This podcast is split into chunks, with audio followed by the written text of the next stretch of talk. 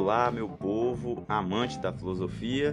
Esse é o podcast História da Filosofia Comentada com o professor Paulo Victor. Nesse podcast, nós estamos utilizando o livro de Dario Antiseri e Giovanni Reale, intitulado História da Filosofia.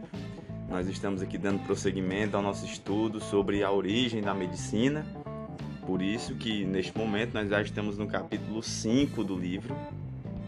E hoje, no episódio de hoje, são dois tópicos novamente.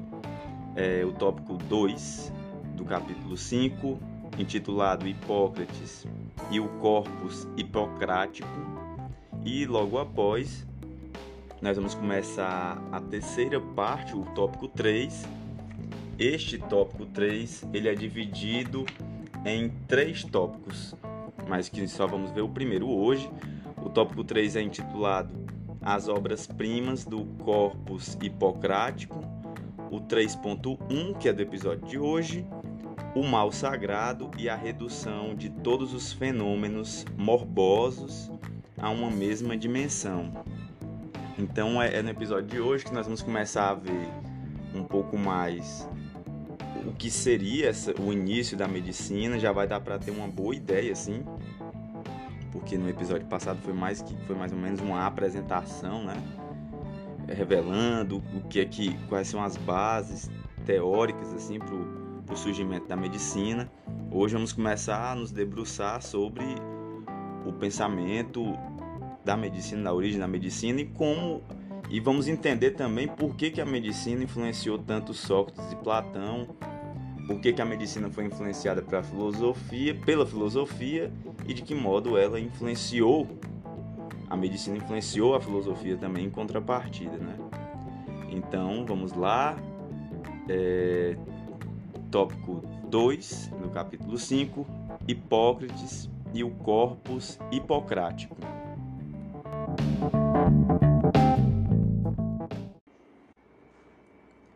Como já dissemos, Hipócrates é o herói fundador, entre aspas, da medicina científica. Infelizmente, estamos muito mal informados sobre a sua vida. Parece que ele viveu na segunda metade do século V e nas primeiras décadas do século IV a.C.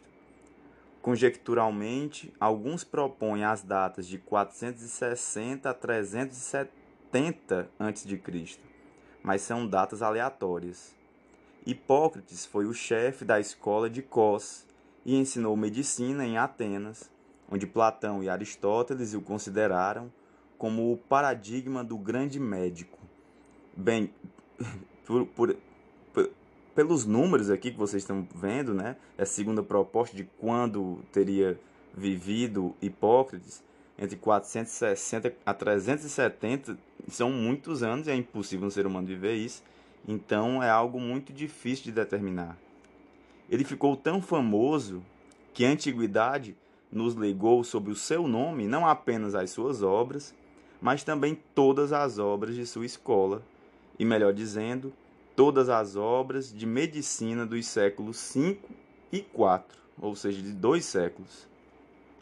E assim nasceu aquilo que é designado como Corpus Hipocrático, constituído por mais de 50 tratados, que representa a mais imponente documentação antiga de caráter científico que chegou até nossas mãos. Então, o que seria o corpus hipocrático? Seria a junção de tratados sobre medicina é, referentes a dois séculos de existência. E aí é muita coisa, né? Bem, determinar quais deles são exatamente do Hipócrates, vocês devem estar percebendo, essa é a dificuldade, a grande dificuldade.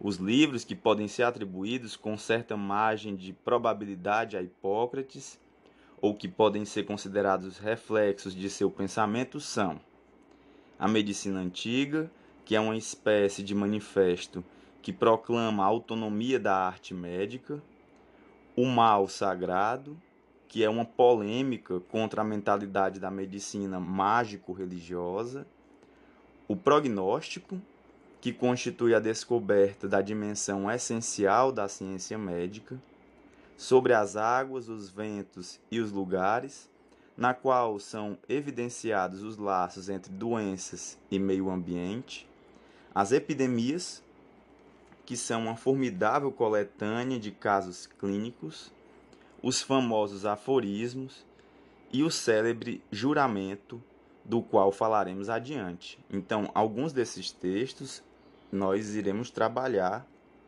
aqui no decorrer dos nossos episódios.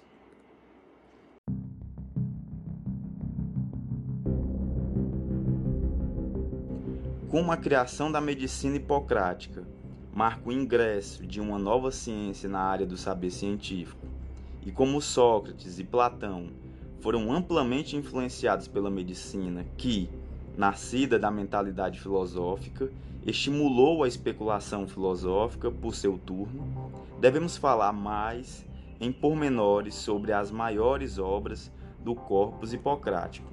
Então, entenda, por que, que nós devemos falar sobre o corpus hipocrático? Primeiro, porque o, o surgimento da medicina, como eu falei anteriormente, foi influenciado pela filosofia. Mas após o surgimento da medicina, ela mesma, a medicina, passou a influenciar o futuro da filosofia. E é devido a isso que nós devemos conhecer é, o pensamento científico desenvolvido dentro desses textos que compõem o corpus hipocrático. A esse respeito, é ainda Iager quem escreve, aí vem uma citação do Iager.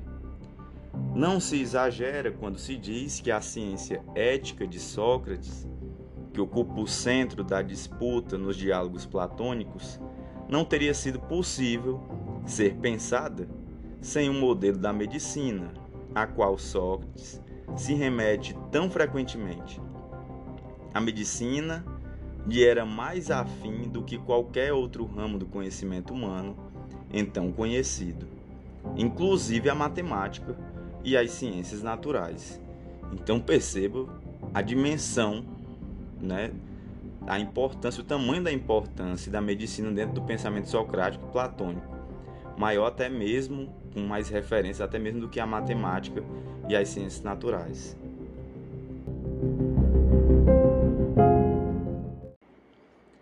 Vejamos, portanto, algumas das mais famosas ideias hipocráticas. A tradução das passagens que citaremos, que nós vamos ver agora daqui para frente nos tópicos que vão surgir, foi extraída de Opere de Opecrate, organizado por Veguete.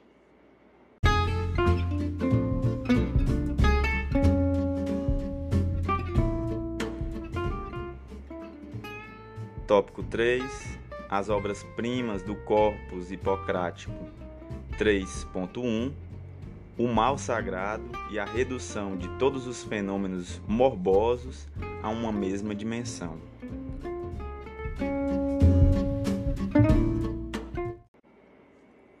Na antiguidade, o mal sagrado, entre aspas, era a epilepsia. Olha só que interessante, né?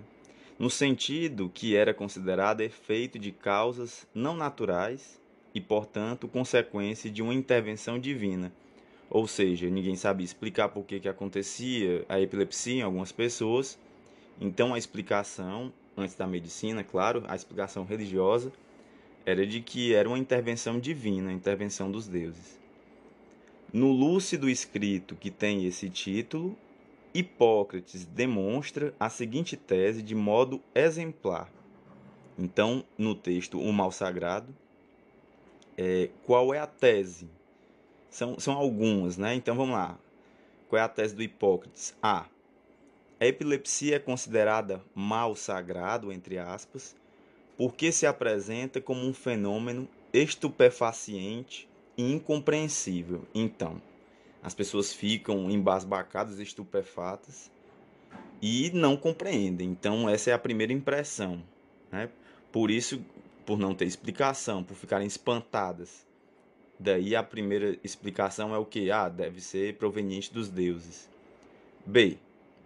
Na realidade, porém, há doenças não menos estupefacientes, como certas manifestações febris e o sonambulismo. Portanto, a epilepsia não é diferente dessas outras doenças. Ou seja, a segunda tese é: existem outras doenças que também causam espanto e não, não se sabe a explicação exata. Mas ninguém considera. Elas são doenças também. Ninguém considera que é proveniente dos deuses. C.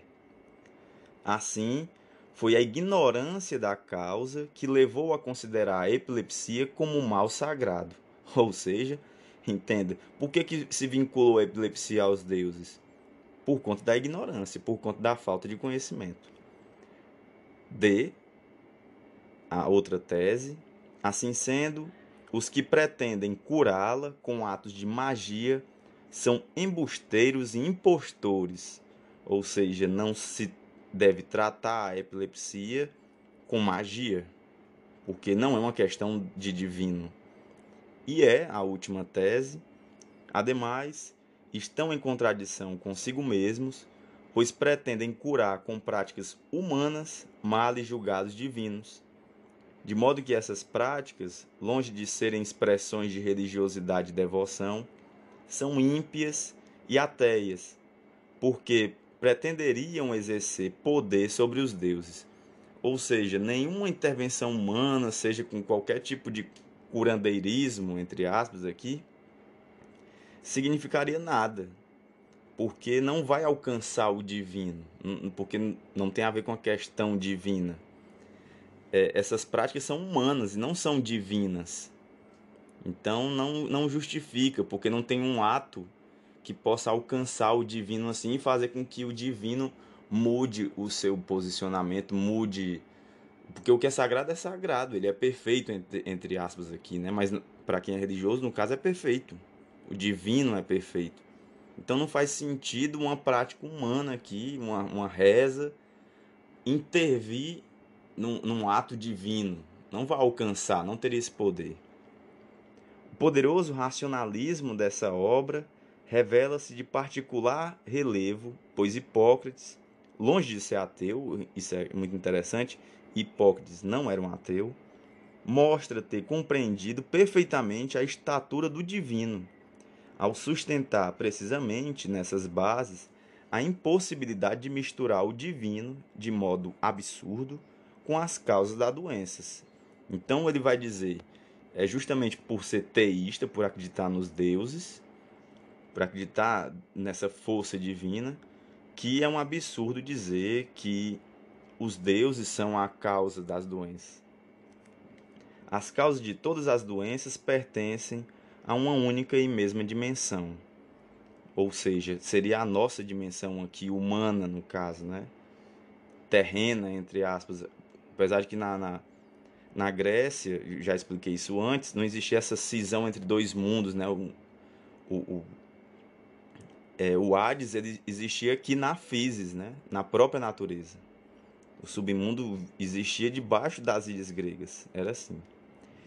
Então, escreve ele, e aí vem uma citação: Não creio que o corpo do homem possa ser contaminado por um Deus, o mais corruptível pelo mais sagrado, então, assim, não faz sentido um Deus querer corromper um corpo de um humano. Por quê? Porque o humano é inferior e o divino ele é intocável.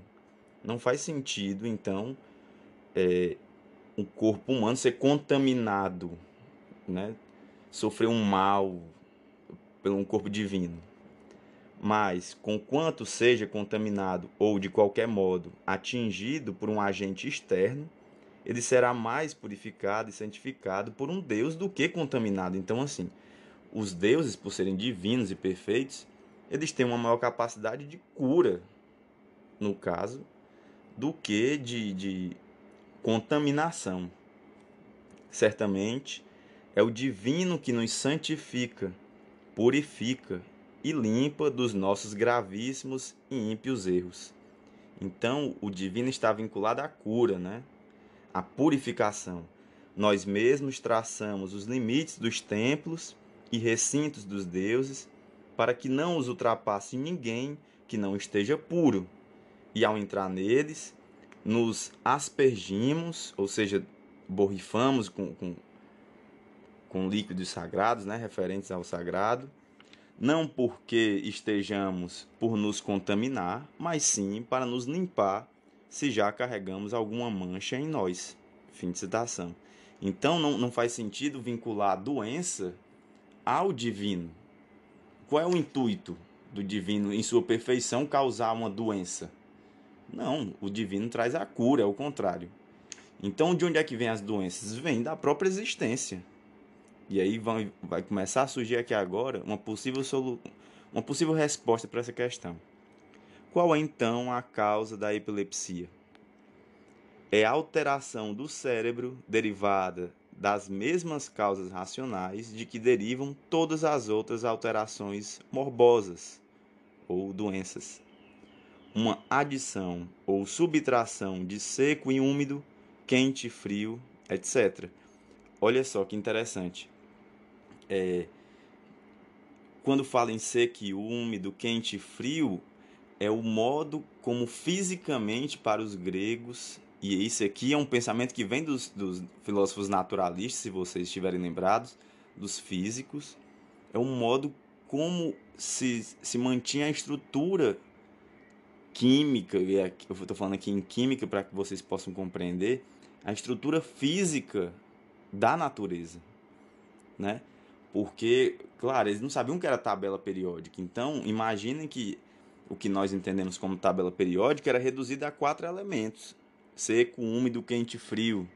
Então era essa relação física mesmo, a alteração de, de, de, desses, dessas substâncias que mantém a vida, né, como ela é, se ela sofrer alteração, causava doença. Então não tem nada a ver com o divino. É a alteração física, fisiológica, que causa a doença, e não o divino. Portanto, conclui Hipócrates, quem, e aí vem uma citação, através do regime, sabe determinar nos homens o seco e o úmido, o frio e o quente, também pode curar esse mal se conseguir perceber o momento oportuno para um bom tratamento, sem qualquer purificação ou magia.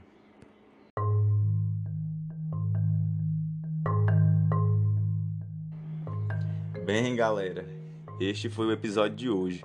Mas aí para continuar aqui nesse raciocínio, aqui fica muito evidente a influência dos filósofos naturalistas na concepção, na, na, postura médica, na explicação do porquê existem as doenças, né? Fica muito claro. A partir dessas combinações, dessas relações entre o seco, o úmido, o quente e o frio, que constituem o nosso corpo fisiologicamente. E qualquer tipo de alteração dentro desse equilíbrio, entre aspas, aqui do corpo, se produzem as doenças, né? É, a questão aqui pra gente não é pensar, ah, mas isso não tem que ser que úmido, de onde foi que eles tiraram isso? É, não, não é científico, não, não fizeram algum teste, fizeram algum. Aí é que tá. Vocês têm que entender que pensar a ciência como experimentação, como comprovação empírica que vai na que parte de experimentos, isso é algo lá da modernidade já né? O que é científico aqui para os gregos, por que, que é científico? É porque eles não recorrem a. Isso fica muito evidente, vocês já podem compreender muito bem isso, que a gente já vem falando sobre isso há muito tempo. Eles não recorrem ao divino, ao religioso, à magia. Eles recorrem a explicações racionais. E claro que eles se deparam com contradições dentro desses pensamentos. E aí vão tentando ajustar através dessa racionalidade, né? Mas esse é um primeiro passo gigantesco, é um salto quase, né? E é muito interessante ver esse surgimento da medicina e pensar as doenças do corpo como sendo do corpo, como sendo da natureza. E não como sendo um castigo ou uma intervenção divina. Não, é como se os deuses tivessem mais o que fazer. Não é mesmo? Então, esse foi o episódio de hoje. Espero que vocês tenham gostado. Espero que vocês estejam compartilhando com as pessoas que, que gostarem de filosofia e quiserem estudar. É isso, galera. Um grande abraço e até mais.